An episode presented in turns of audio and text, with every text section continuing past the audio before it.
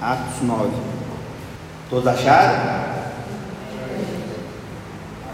A conversão de Saulo. Saulo, respirando ainda ameaças e morte contra os discípulos do Senhor, dirigiu-se ao sumo sacerdote e lhe pediu cartas para as sinagogas de Damasco, a fim de que, caso achasse alguns que, é, alguns que eram do caminho, assim homens como mulheres os levassem presos para Jerusalém.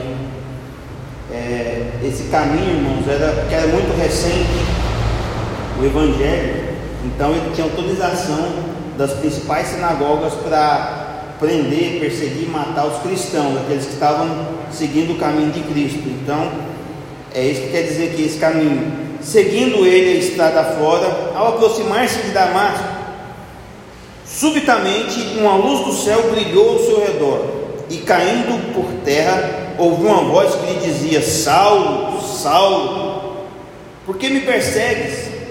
E perguntou: Quem és tu, Senhor? E a resposta foi: Eu sou Jesus, a quem tu persegues. Mas levanta-te e entra na cidade, onde te dirão o que te convém fazer. Os seus companheiros de viagem pararam emudecidos, ouvindo a voz, não vendo contudo ninguém. Então se levantou Saulo da terra e, abrindo os olhos, nada podia ver. E seguindo-o pela mão, levaram-no para Damasco. Esteve três dias sem ver, durante os quais nada comeu nem bebeu. Ora, havia em Damasco um discípulo chamado Ananias. Disse-lhe o Senhor, numa visão, Ananias, ao que respondeu: Eis-me aqui, Senhor. Então o Senhor lhe ordenou: Dispõe-te e vai à rua chamada direita, e na casa de Judas, procura por Saulo, apelidado de Tarso pois ele está orando. E viu entrar um homem chamado Ananias e impor-lhe as mãos para que recuperasse a vista. Ananias, porém, respondeu: Senhor, tenho muito ouvido a respeito desse homem, quantos males tem feito aos teus santos em Jerusalém. E para aqui trouxe autorização dos principais sacerdotes para prender a todos que invocam o teu nome. Mas o Senhor lhe disse: Vai, porque este é para mim um instrumento escolhido para levar o meu nome perante os gentios e reis, bem como perante os filhos de Israel. Pois eu lhe mostrarei quanto lhe importa sofrer pelo meu nome. Então Ananias foi e entrando na casa impôs sobre ele as mãos, dizendo: Saulo, irmão, o Senhor me enviou a saber o propósito, Jesus, o próprio Jesus que te apareceu no caminho por onde vinhas, para que recuperasses a vistas e fique cheio do Espírito Santo. Imediatamente lhe caíram dos olhos como as escamas e tornou a ver. A seguir, levantou-se e foi batizado. E depois de ter se alimentado, sentiu-se fortalecido. Então permaneceu em Damasco alguns dias com os discípulos e logo pregava nas sinagogas a Jesus, afirmando que este é o Filho de Deus. Ora, todos os que ouviam estavam atônitos e diziam: Não é este que é, exterminava em Jerusalém os que invocavam o nome de Jesus e para que veio precisamente com o fim de levar amarrados os principais sacerdotes. Até que está bom. Amém?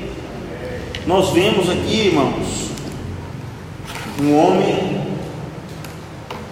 que tinha o objetivo de exterminar os cristãos, que tinha o objetivo, em nome da fé que ele tinha, em nome do que ele queria, ele queria acabar com, aquele, aquelas pessoas que estavam indo no caminho. Mas o que eu quero falar, baseado nesse texto que nós lemos, a vital importância de cultivarmos um relacionamento com Deus para vivermos experiências relevantes na nossa caminhada com Deus. A importância, irmãos, a vital importância de, de, de ter um relacionamento com Deus, para que possamos viver experiências na nossa vida que seja relevante durante a nossa caminhada cristã. Porque muitas das vezes, irmãos, a gente vive uma vida muito rasa, a gente vive uma vida é muito à mercê daquilo que Deus tem para nós no tocante à nossa vida espiritual no tocante ao nosso ministério de ir e levar o Evangelho a toda criatura. Muitas das vezes nós acostumamos com muito pouco, sendo que Deus tem para nós que nós somos testemunhas, nós somos embaixadores de Cristo, nós somos as Bíblias vivas que muitas pessoas leem e muitas das vezes nós não valorizamos isso, ou às vezes a gente nem tem noção disso, do que nós cristãos representamos na vida das pessoas. A Bíblia diz que os, a humanidade geme à espera da manifestação dos filhos de Deus. As pessoas olham para nós esperando ver algo. E talvez hoje fica difícil se diferenciar, porque o mundo mudou muito. Mas um dia, irmão, eu tenho fé que as pessoas vão saber a diferença daqueles que são e a diferença daqueles que não são. Eu acredito que um dia aquela mão vai separar o joio do trigo. E as pessoas vão ver, a humanidade vai ver aqueles cristãos verdadeiros. Aqueles cristãos que realmente fazem diferença onde quer que ele foi plantado como semente. Amém? Quando eu tenho oportunidade de falar às pessoas, eu tento mostrar isso, eu tento mostrar um Deus que fala, um Deus vivo, que fala, que escuta, que responde, um Deus que, que ensina, um Deus que nos corrige, um Deus que se relaciona conosco. Porque muitas das vezes nós temos uma relação entre Deus e homem, uma relação muito hierárquica, não que Deus não mereça o nosso respeito, a nossa devoção e a nossa reverência, mas nós distanciamos demais Deus de nós. Isso é um espaço muito grande que o diabo acha várias brechas para entrar na nossa vida, porque nós nos distanciamos demais de Deus.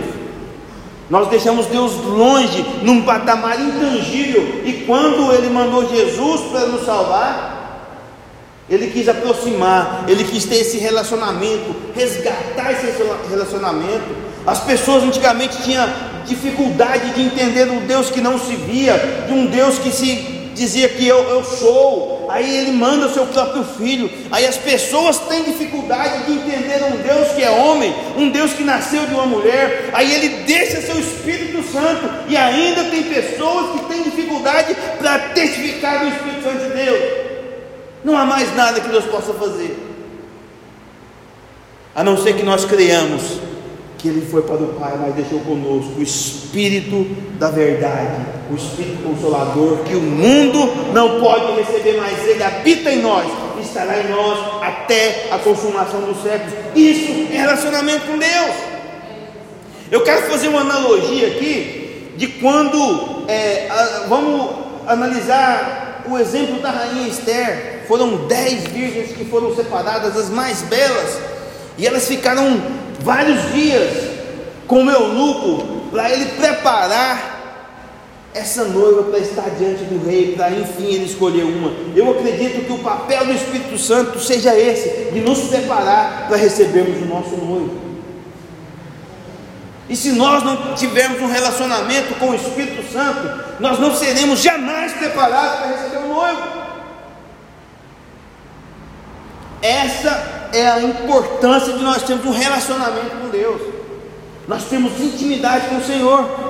Relacionamento com Deus, o que é um relacionamento? Onde você fala com o Senhor, onde você ouve o Senhor, onde você obedece o Senhor, onde você consulta o Senhor, você passa tempo com Deus. E como eu faço isso, irmão, nesses últimos dias?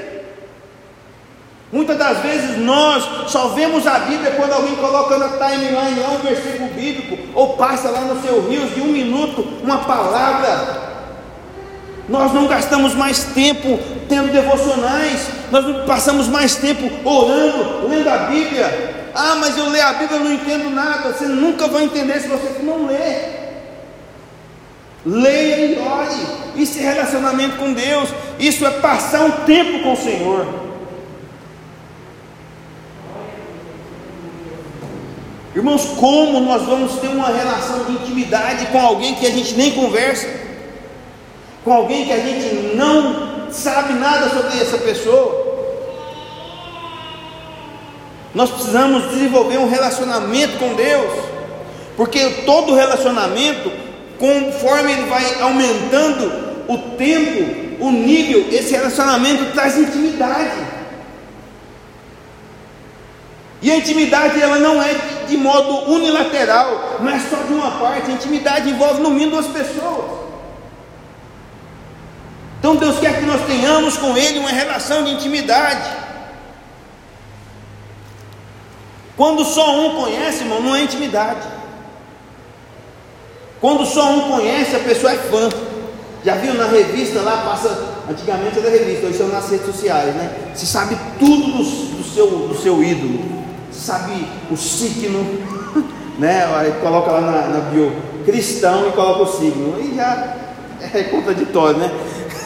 Mas conhece a, o, o, aniversário, a cor preferida, conhece o prato de comida preferido, sabe onde ele teve.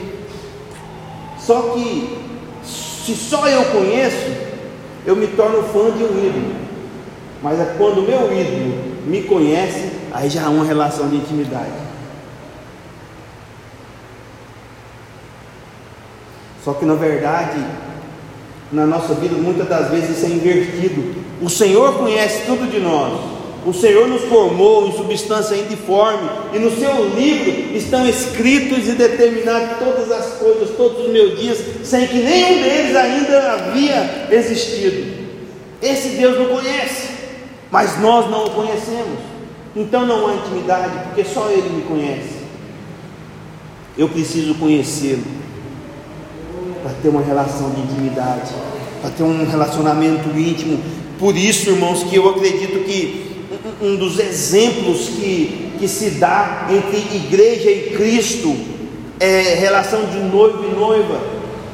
O noivo Jesus vem buscar a sua noiva, porque eu acredito que não há relacionamento mais íntimo que um casamento. Hoje as pessoas estão deturpando o sentido do casamento, que é um conhecimento íntimo. As pessoas, se for analisar o pé da letra, não teria esse tipo de. de... O casamento é um conhecimento íntimo. E hoje as pessoas estão atropelando essas coisas. Elas, entre aspas, se deixam conhecer intimamente para depois perguntar o nome. E um relacionamento, uma intimidade, ela não é numa noite só, irmão. ela não é numa balada, ela não é no final de semana, são anos de convivência, são anos de relacionamento, até porque o amor não existe amor à primeira vista, o amor ele é conquistado aos poucos. E não é só o amor que sustenta uma relação, o amor é o que perdura, o amor é o que fica, mas tem que ter paixão, tem que ter compromisso, tem que ter cumplicidade, tem que ter, é, é tem que se que relevar os seus desejos, tem que se sujeitar a muita coisa para que isso dê certo, porque só o amor não dá. E só amar a Deus, irmão, não funciona, porque a gente só ama de boca para fora. Porque falar que ama é fácil, difícil é você demonstrar esse amor com as suas atitudes. Difícil é demonstrar o amor pela minha esposa, com as minhas atitudes. Eu sou poeta, eu sou escritor, eu posso falar um monte de palavras bonitas, mas se a minha reação, se a minha atitude no dia a dia não condizer com que lá, ela vai, ele não me ama. Nossa, mas você fez tantas músicas para ela, mas se as minhas atitudes no dia a dia, no meu cotidiano, for diferente das músicas que eu escrevi para ela, ela vai entender que eu não amo. E não adianta você postar, você pregar, você falar tudo de Deus, falar que você conhece o Senhor, que você ama o Senhor, né? Uns chamam de amigo, eu ouço falar de meu amor, muito bonita esse, é, essa canção, esse worship, mas ela é muito pesada, porque na maioria das vezes a pessoa só quer um relacionamento unilateral, só que Deus ama, porque eu falar que amo, mas eu não quero negar a mim mesmo. E Jesus me falou: quem quiser vir após mim, negue-se a si mesmo, toma a sua cruz e siga-me.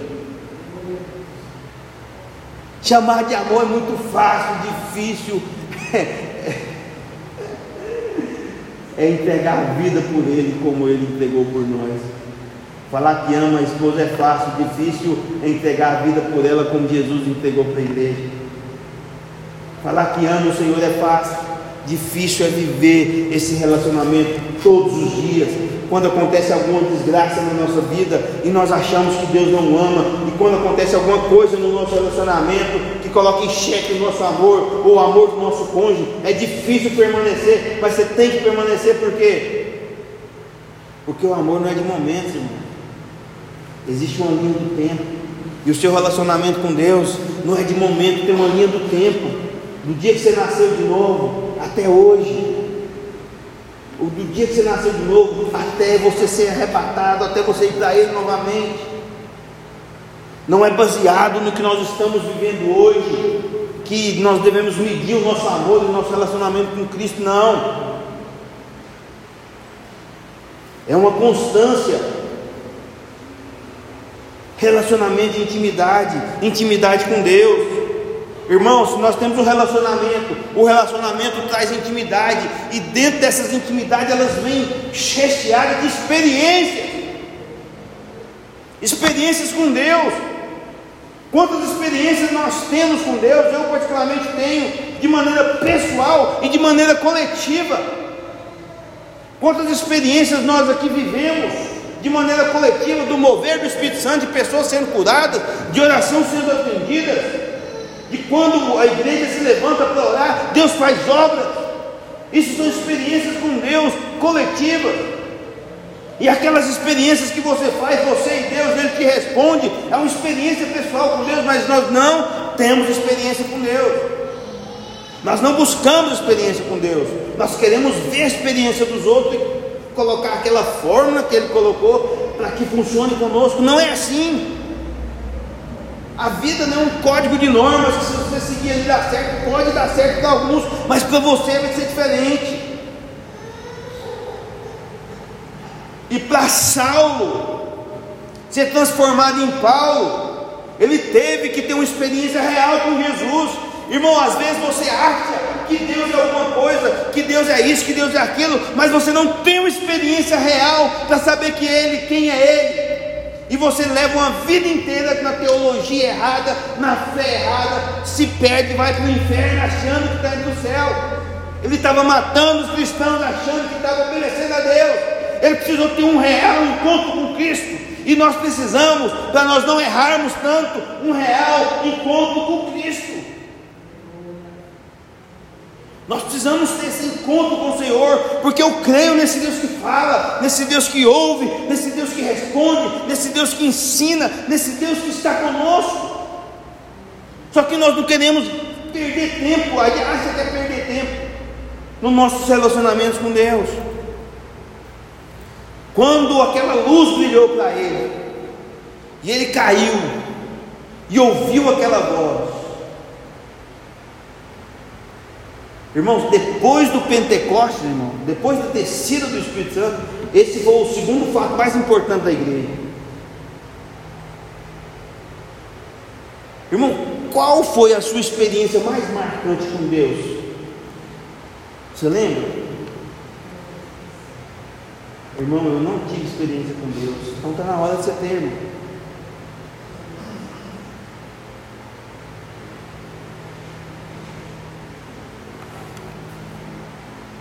Eu enumerei várias experiências aqui que eu já tive pessoalmente, mas eu vou falar apenas algumas, para que eu quero te desafiar a ter também experiências com Deus. Eu não sou diferente de você, eu creio que você tem experiências com Deus.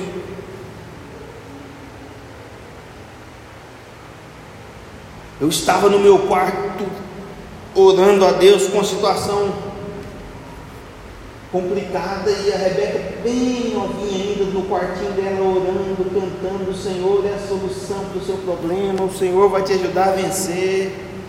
Aí eu parei de orar e fiquei ouvindo, eu estava orando, o Senhor estava falando comigo lá no quarto da Rebeca. Outra situação, eu estava num momento muito difícil, um momento impossível de eu passar sozinho. E eu prostrado na beira da cama, a Esther entra lá, interrompe meu lasanha e fala assim: Papai, vem aqui no meu quarto, tem um bicho lá. E eu fui lá, irmão, no quarto com uma aranha desse tamanhozinho assim, ó. Aí eu peguei um papel higiênico, peguei a aranha, joguei a aranha no, no lixo. Aí ela ficou feliz, alegre, eu voltei para orar. Aí Deus me falou: Você está entendendo? Eu falei: Não, senhor, o que, que é? O seu problema, para mim, é igual essa aranha para você. Eu posso pegar ela e acabar com ela. Agora. relacionamento com Deus, ouvir Deus falar. Deus está falando a todo momento, mas nós não estamos sensíveis a ouvir a voz do Espírito Santo, porque nós vemos para a igreja. Se o som dá um problema, você já sai do Espírito. Se alguém desafina, você já não quer mais. Você fica vendo mensagem toda hora, você fica olhando notificação toda hora no celular, toda hora você sai. Você está preocupado com amanhã, você está preocupado com a janta. Irmãos, esteja aqui. São só duas horas no máximo. O Espírito Santo de Deus está falando aqui coisas que vai mudar a sua vida para sempre, que vai te deixar num patamar elevado em relação à vida cristã. E você vem para a igreja, recebe o melhor banquete e fica ouvindo lixo na internet.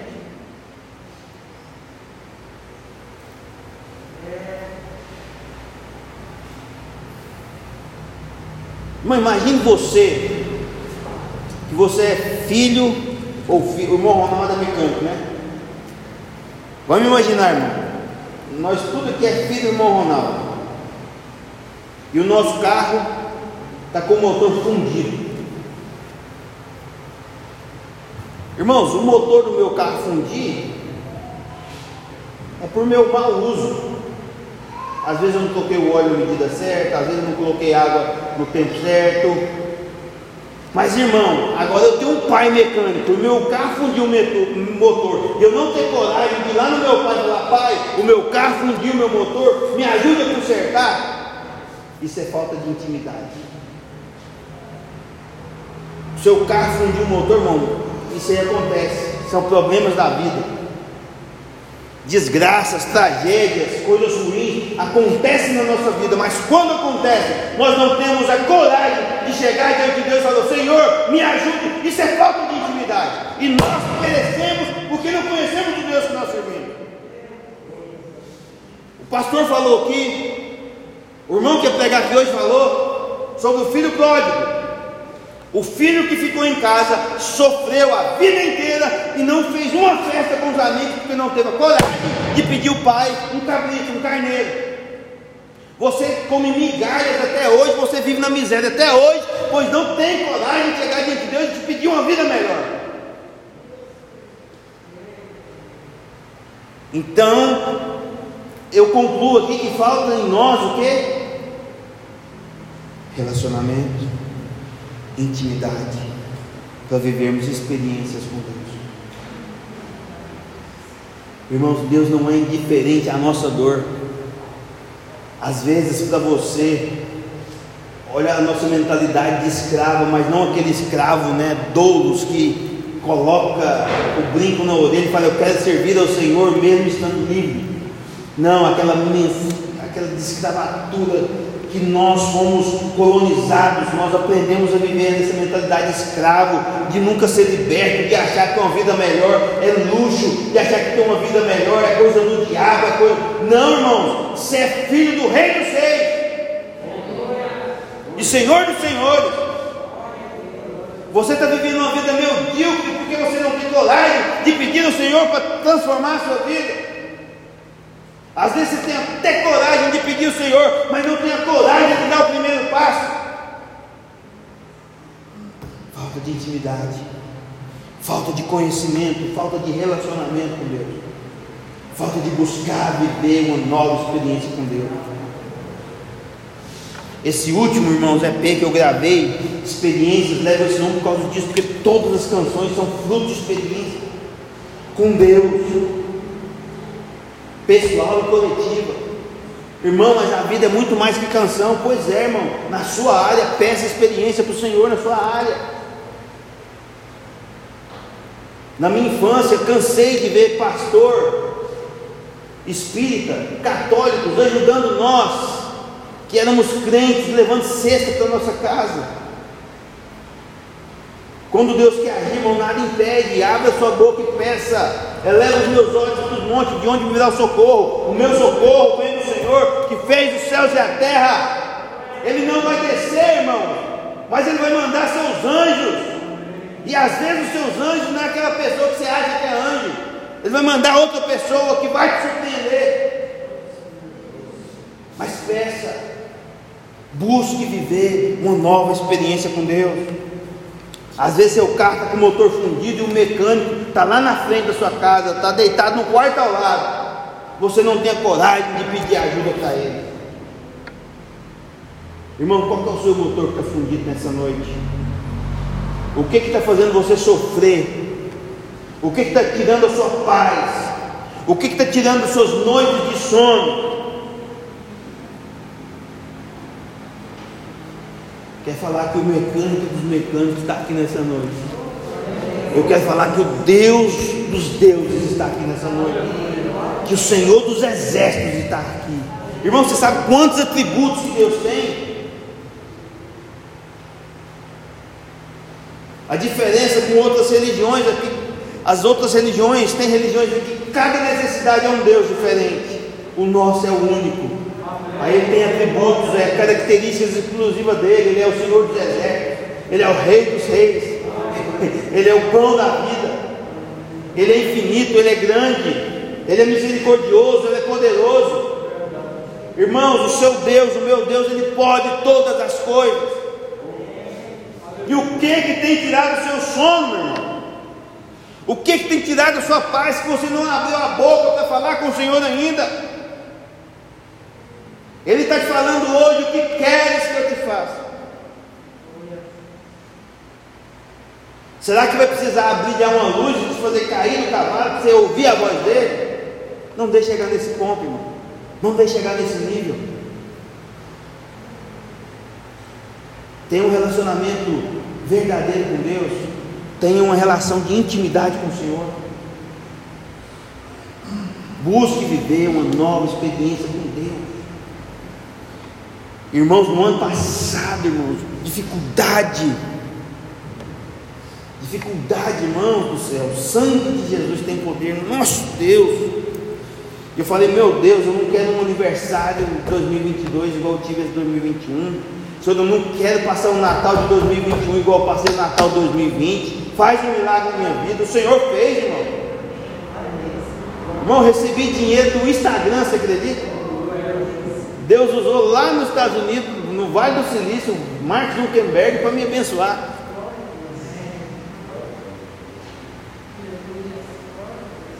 Talvez o seu problema não é dinheiro, talvez o seu problema é cura. Irmãos, a minha filha caçula, Esther, ela tinha um problema no intestino assim que ela nasceu. Irmãos, era uma luta toda vez que aquela menina ia para o banheiro, irmão, era uma luta, Daniela chorava, ficava horas chorando com ela ali. E nós estávamos na casa da Ângela, olhando para ela. Uma irmã que estava lá, a irmã Delci, levantou e Deus está mostrando, está fazendo uma aula, não deixa dessa ninguém sabia dessa luta que nós passávamos. Colocou a mão naquela barriguinha dela ali, orou, irmão, nós cremos, porque quando Deus age, irmão, nós, ninguém sabia. Irmãos, a partir daquele dia, daquela tarde, a vida da Esther foi transformada. A vida da Esther foi transformada. A partir daquele dia. Esse é o poder de Deus que nós servimos. Esse é o poder de Deus, irmão. Isso é poder de Deus.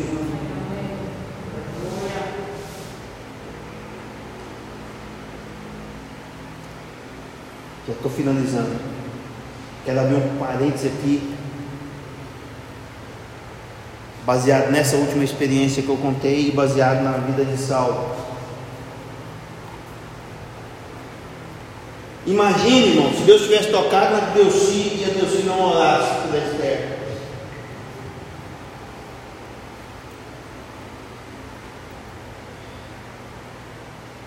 que, que seria de nós?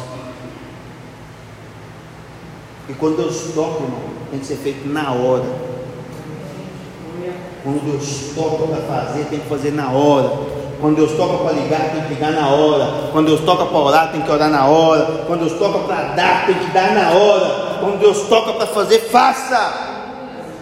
Irmão, imagina o que seria do evangelho nosso hoje aqui, se Ananias ficasse com medo, eu não vou lá. Aquele homem vai me matar, como ele matou muitos cristãos. Eu não vou. Imagina o que seria do evangelho. O segundo acontecimento mais importante do evangelho foi esse. Queria que você olhasse para quem está do lado e falasse, larga de ser covarde. Deixa de ser covarde. Deixa de ser hipócrita.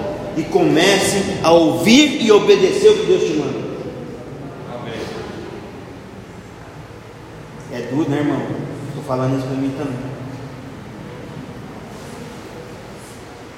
Sabe por quê, irmão? Porque eu vi falando aqui quando Deus manda, eu tenho que fazer, e Deus mandou fazer uma coisa, e eu fiquei pedindo prova. Ó.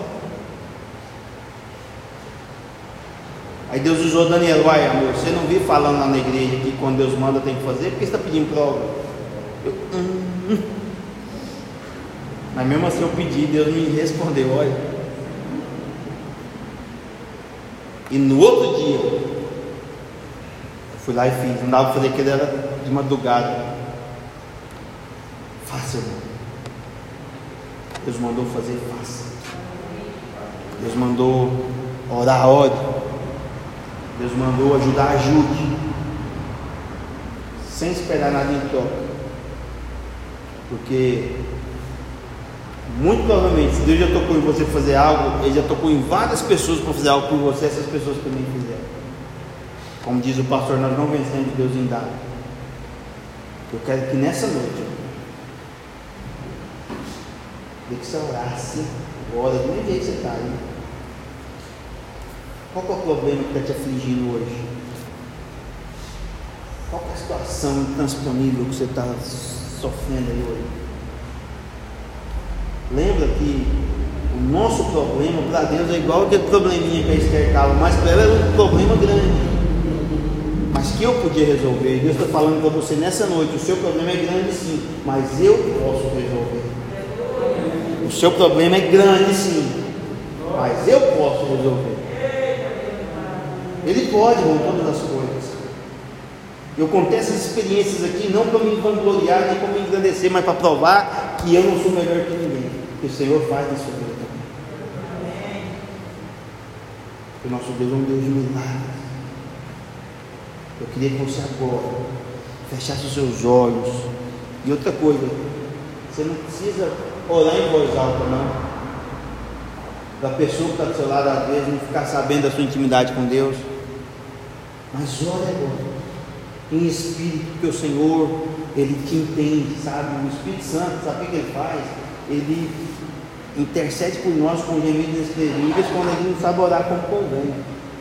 O Senhor ele sonda a nossa mente, antes da palavra chegar à nossa boca, ele já conhece todo. Então, ore agora, mesmo que seja espírito, e peça ao Senhor para transformar a sua vida, resolver seu problema.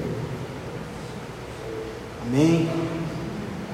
Senhor, nosso Deus e Pai, nós continuamos na Sua presença nesta noite. Senhor, nós estamos aqui, ó Deus, buscando ter uma nova experiência com o Senhor. Nós estamos aqui, ó Deus, buscando ter um relacionamento íntimo com o Senhor um relacionamento em outro patamar, um relacionamento de pai e filho, de noivo e noiva. Eu quero, Pai amado, eu quero ter um relacionamento de intimidade com o Senhor. E essa igreja quer ter um relacionamento de intimidade com o Senhor. E essa igreja está te pedindo algo. Cada pessoa aqui está te pedindo algo. Alguns é cura, alguns é libertação, alguns é dinheiro, alguns é perdão, alguns é um milagre extraordinário. Tem pessoas que nem sabem o que precisam mas o Espírito Santo de Deus hoje vai interceder junto ao Senhor, que essa pessoa vai receber a vitória, vai receber o milagre e vai testificar aqui, porque o Senhor é bom, o Senhor é misericordioso, e o que Ele faz tem que ser divulgado para que as pessoas conheçam que Ele é Deus, que Ele é o Senhor. E eu quero te louvar, Senhor, eu já te louvo, Pai, pelas bênçãos que estão sendo derramadas, as bênçãos que estão sendo entregadas nessa Coloca suas mãos de atitude de receber nessa noite. Senhor, eu quero te louvar por essas bênçãos que estão sendo recebidas, por essas bênçãos que estão sendo derramadas na vida de cada um que está aqui, no coração de cada um que está aqui. Eu já profetizo, Senhor, o testemunho de muitos aqui na próxima quarta-feira. Em nome do Senhor Jesus.